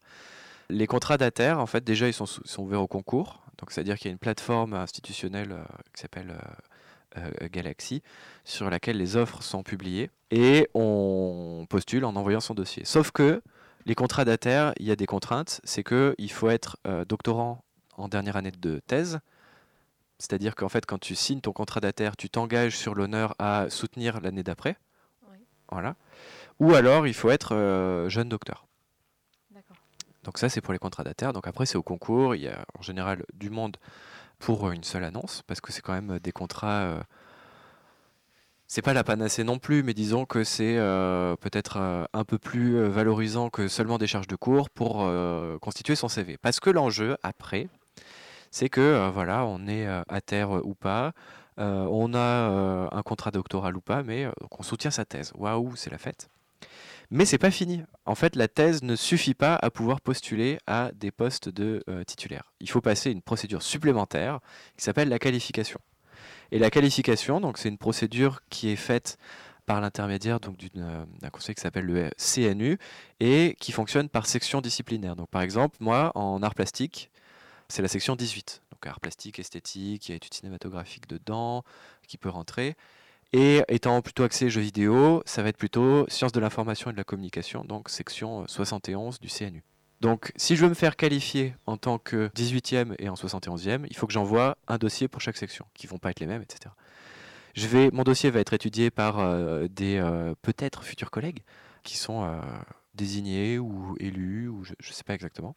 Et si tout se passe bien, je vais être qualifié donc en 18 et en 71. Et une fois que c'est ça, je peux candidater aux campagnes d'audition de MCF. Donc là, je retourne sur Galaxy et il y a des offres de postes où on me dit bon bah voilà, à euh, Tours, il y a un poste en euh, 71, donc Infocom, euh, politique de création transmédia euh, audiovisuel, euh, théorie de l'information et de la communication et par exemple euh, culture vidéoludique. Mettons, c'est ça les, trois euh, axes. Donc après, il faut que je candidate, que je j'envoie mon dossier, que je sois retenu pour les auditions et que à l'issue des auditions, bah, euh, je sois recruté. Donc là, c'est vraiment au concours, quoi. Encore une fois, là, on arrive à un stade où euh, c'est très compliqué en ce moment parce que pour un, poste qui ouvre, il va y avoir. euh, donc déjà, les postes sont rares de titulaires parce que, par exemple, des personnes qui sont maîtres de conf vont parfois passer une autre qualification qui s'appelle, enfin qualification, une autre procédure qui s'appelle l'HDR, qui est l'habilitation à diriger les recherches, qui ouvre la possibilité de devenir euh, prof des universités, donc de monter en grade en gros. Quand quelqu'un passe de MCF à euh, prof des universités, le poste de MCF n'est pas forcément remis au concours, il n'est pas forcément euh, renouvelé. Ce qui fait qu'il y a une raréfaction des postes, aussi bien de profs d'université, parce que pareil, quand il y a un prof des universités qui part à la retraite, son poste n'est pas forcément remis au concours. Donc les postes se raréfient. Donc assez logiquement, euh, il y a de plus en plus de candidats pour un même poste à chaque campagne. Donc c'est de plus en plus compliqué. Par ailleurs, il y a des pratiques de fléchage de postes où en fait il y a souvent des candidats en interne et la procédure de recrutement elle est plus ou moins barbotée, c'est-à-dire qu'on reçoit des gens parce qu'on a l'obligation légale de recevoir des gens, mais le poste est presque déjà attribué d'avance, qui sont des pratiques qui sont très contestées dans le monde universitaire français. Mais donc comment on, devient enseignant à la fac? En fait, généralement, on, on galère quoi. Moi, la, la question que je me pose, c'est si j'avais su ça, parce que moi je suis allé en doctorat à la suite de mon master 2, la fluorofusion, en mode Ouah, trop bien la triple casquette, artiste-chercheur, enseignant. euh, C'est vraiment pour travailler sur un sujet qui t'intéressait aussi. euh, voilà, c'est ça. Et euh, en fait, j'ai découvert tout ça, je me suis dit Oh Ah, mais c'est ça en fait euh, le parcours du combattant euh, à venir, sachant que euh, là, en fait, moi je suis dans la partie un peu cool, c'est-à-dire que euh, en fait, je fais ma thèse sur ce qui me plaît. Ouais. Mais après, a fortiori, si la LPPR passe telle qu'elle est présentée, la recherche qui n'est pas sur projet, euh, ce sera très compliqué. C'est-à-dire de choisir son propre sujet de recherche et se lancer en mode euh, YOLO, j'ai envie de faire ça, je le fais.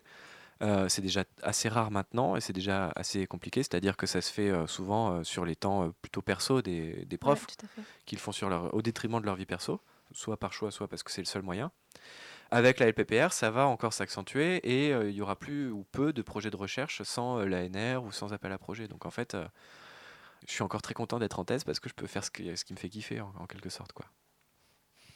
Ah, alors après, il faudra passer euh, avec des entreprises privées pour, euh, pour ces thèses et, et autres, non? C'est une autre, euh, c'est une alternative à euh, la thèse à la fac. Oui et non, parce que la recherche en entreprise, c'est aussi un autre délire, en fait. C'est déjà la, la- la recherche publique en France, c'est un sacré délire, mais la recherche en entreprise, c'est un autre délire, parce que généralement, il y a des impératifs de performance qui sont évalués par rapport à euh, des indicateurs euh, bibliométriques et des, indicateurs comme euh, le nombre de citations, le facteur d'impact des revues dans lesquelles tu publies.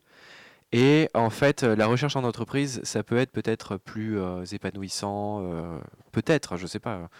Euh, mais ça va avec un, lot d'autres formes de pression que, qui, personnellement, à, à titre personnel, ne m'enjaillent pas du tout. Et euh, il y a des, aussi, en fait, des, euh, euh, la partie enseignement qui m'attire aussi. Et en fait, dans la, la fiche de poste, on va dire, de l'enseignant-chercheur ou de l'enseignante-chercheuse, ça m'attire beaucoup plus que juste être chercheur en entreprise. Quoi. Tu as également été récemment élu présidente de l'OMNSH.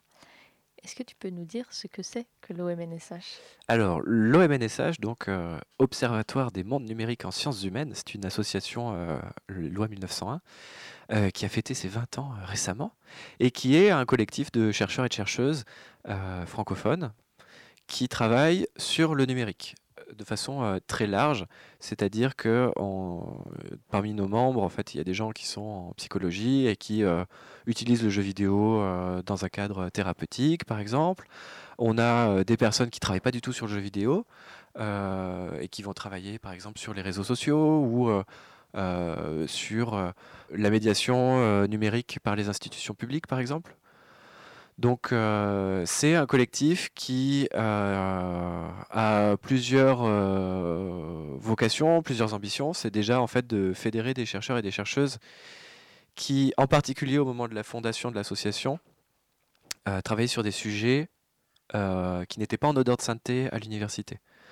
Donc le jeu vidéo, le numérique à la fin des années 90, dans le monde et en France, c'était pas des sujets très valorisés à la fac, ce qui fait que, euh, d'une part, c'était dur d'avoir des financements, mais euh, quand on est doctorant ou doctorante, c'est pas forcément euh, là que c'est le plus craignos, mais surtout, en fait, les chercheurs et chercheuses étaient très isolés en fait dans leur recherche. Donc, un des enjeux de l'OMNSH, c'est de briser cet isolement-là, des, en particulier des doctorants et des doctorantes, qui est un phénomène assez récurrent en fait, pas seulement pour le numérique et pour le jeu vidéo, mais l'isolement des doctorants et des doctorantes, en particulier euh, non financés, c'est quelque chose d'assez euh, assez, euh, répandu et, terrible. Donc l'OMNSH, c'est aussi un,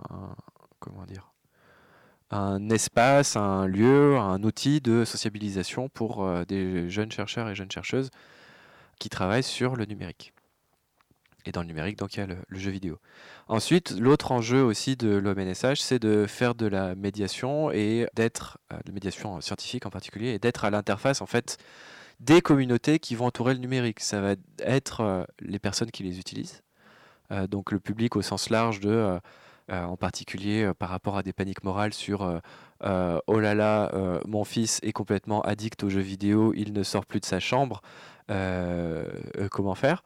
Ou euh, pas forcément des, paniques morales aussi euh, catastrophiques, mais de parler au public en fait, de dire bah, qu'est-ce que c'est le numérique, c'est quoi les pratiques autour du numérique, euh, c'est quoi les pratiques autour du jeu vidéo, c'est quoi la recherche sur ces thématiques-là? Faire l'interface aussi avec les médias, participer à des, amorçages et des déconstructions de paniques morales et de clichés et de stéréotypes pour dire bon bah en fait le jeu vidéo dans la recherche on l'aborde pas seulement euh, par la psychosociale ou par des grosses études d'impact. Il y a aussi des études sociologiques et d'essayer de montrer qu'en fait c'est c'est quand même assez dense et compliqué et euh, comment dire touffu tout ce qui se fait par rapport aux jeux vidéo.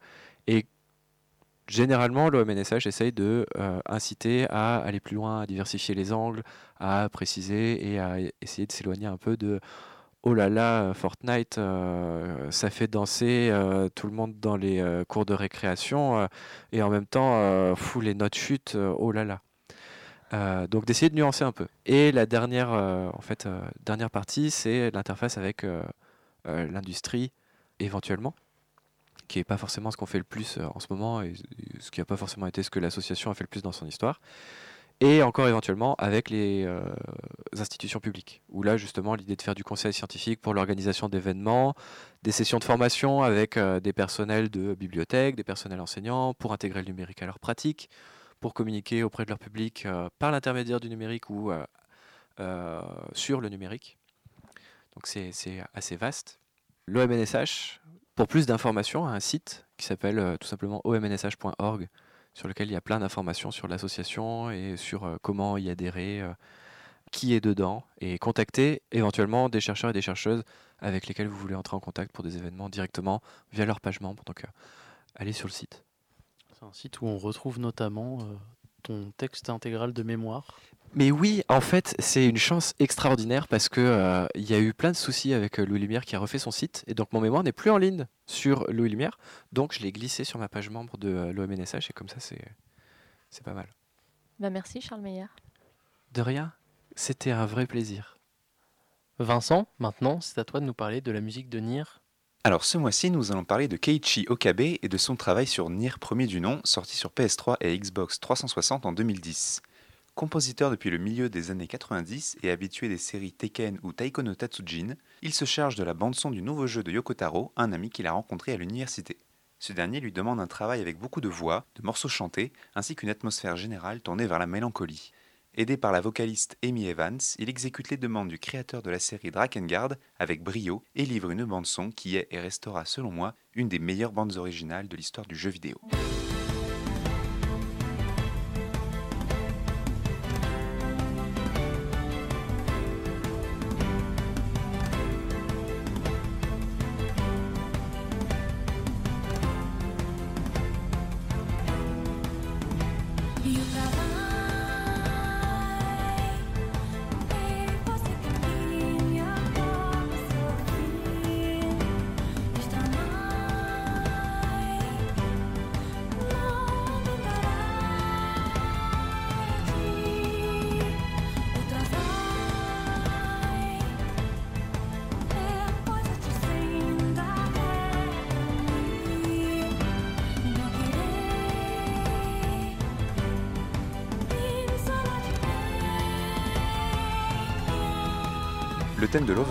Par exemple, Hills of Radiant Winds, nous plonge immédiatement dans l'action. Les percussions créent un sentiment d'adrénaline qui pousse le joueur à l'aventure et l'exploration, tandis que la partie chantée et les notes de piano créent un sentiment un peu inverse, une sorte d'étrangeté qui envahit cet univers et annonce implicitement au joueur qu'il n'a pas affaire à un jeu habituel.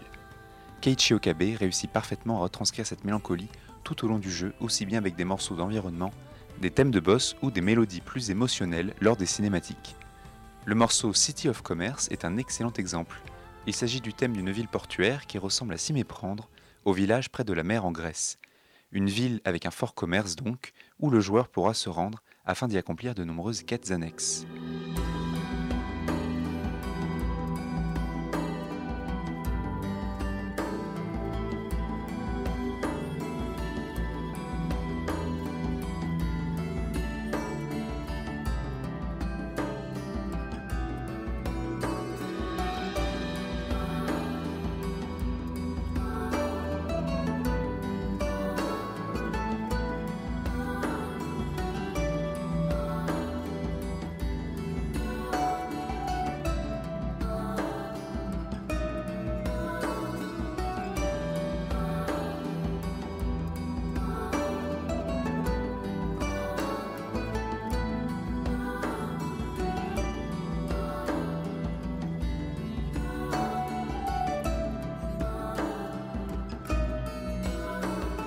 Se font plus discrètes et laissent place à une mélodie plus douce qui rappelle le vent marin et le soleil d'été.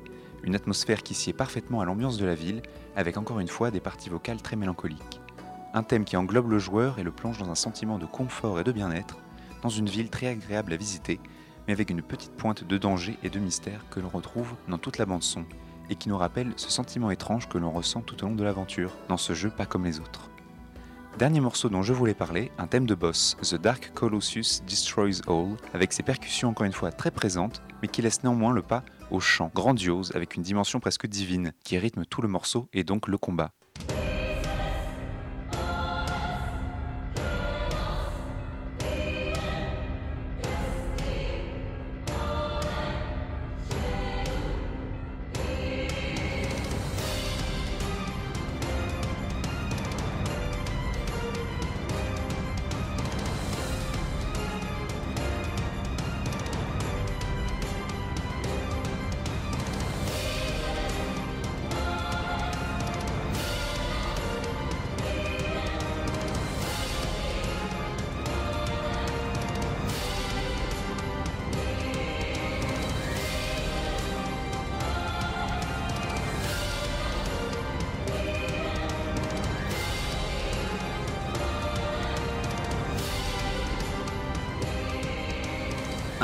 Majestueux qui accompagne parfaitement une créature immense et très dangereuse qu'il sera très difficile de vaincre. Jamais un thème n'avait aussi bien retranscrit ce sentiment de vertige lorsqu'on se retrouve à combattre un tel colosse. Keiichi Okabe a donc réalisé un travail remarquable pour le titre de Yoko Taro. La musique participe grandement à l'ambiance du jeu et le travail des deux amis s'associe et fusionne à merveille dans une œuvre absolument grandiose. Ils remettront le couvert en 2017 pour Nier Automata et le moins que l'on puisse dire c'est que le résultat est à la hauteur des attentes, avec une bande son merveilleuse qui accompagne un jeu qui l'est tout autant. Jetez-vous sur ces œuvres et allez écouter les OST qui sont disponibles sur Spotify depuis peu. Mais il y a un truc qui est euh, super, je trouve, avec les OST de Nier, et surtout Nier Automata, euh, c'est que les paroles sont dans plusieurs langues, euh, qui du coup font vachement écho à cette ruine. Voilà, on revient toujours à la ruine. euh, Et une langue, émissions. une langue qui a été inventée d'ailleurs aussi pour, pour- par, euh, par, euh, les créateurs. Et dans l'univers de Nier, c'est une, une- langue qui n'existe pas du tout. Oui, et on a. C'est un mélange de français et de japonais. mais on a toujours des bribes Oui. de quelques langues, quelques mots qu'on reconnaît ou, d'autres. Et euh, qu'on a le fait de, de mixer tout ça ensemble donne vraiment cette impression d'un monde apocalyptique qui aurait complètement perdu la parole pour la retrouver euh, par tout ça.